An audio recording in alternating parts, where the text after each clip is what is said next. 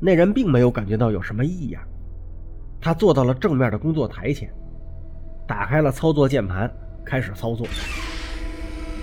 大雄等人看到前面的玻璃箱里，两只机械臂正在从里边的格子中抽出一个一个的螺旋形状的玻璃管，玻璃管中都是一些蓝色和绿色的液体。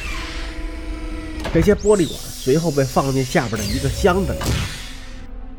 男人看到箱子被装满了，于是按下另外一个按钮，机械臂把箱子盖上并锁好。箱子从玻璃箱下边的一个门中送了出来。这男人看了看，拎起箱子放到另一个工作台上，又把它打开了，看到里边的东西，似乎是满意的笑了笑。随即，他好像想起了什么，伸手从里边拿出了一罐蓝色的，放在了桌上，然后重新锁好了那箱子，并提了起来。就见这男人露出了一丝冷笑。拿起桌上的玻璃管，向桌角扔去。电光火石的一瞬间，胖虎冲了过去，想接住那个瓶子，但他还是晚了一步。瓶子在桌角撞碎了，里边的蓝色液体流了出来。五个人都愣在了当场。就见那个男人快速的走了出去，并锁上了房门。反应过来的哆啦 A 梦，迅速从口袋中找出了复原手电筒，照了照地上的罐子，罐子从地上弹了起来，在桌子上恢复了原状，但里边的蓝色液体只剩不到一半。这种病毒挥发的很快，我们得赶快离开这里。哆啦 A 梦说完就带头往外走。众人刚走到电梯间，就听警报声大作，紧接着咔咔声不断。并传来“已锁定”的确认音。静香害怕的问：“现在我们怎么办？”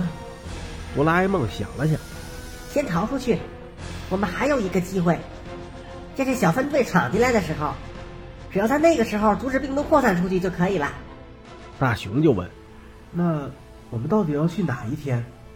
哆啦 A 梦一边拿出穿墙套圈，一边说：“电脑说小分队是在研究所出事后一周来的。”而我们是七月十八日去旅游的，七月二十日我们回来的时候，全城的人都被感染了。照时间推算，小队应该是七月十七日左右闯进来的。这时候，胖虎插了个嘴：“我们为什么不能直接穿越到七月十七日去？你这是要去哪儿？”这个腰带只能改变时间，而不能改变位置。如果我们在这里穿越时空，就很有可能直接掉到丧尸堆里，那样就谁也别想活了。所以我们要到下面的站台再穿越。哆啦 A 梦一边解释，一边带着大家穿过套圈，从楼梯往下跑。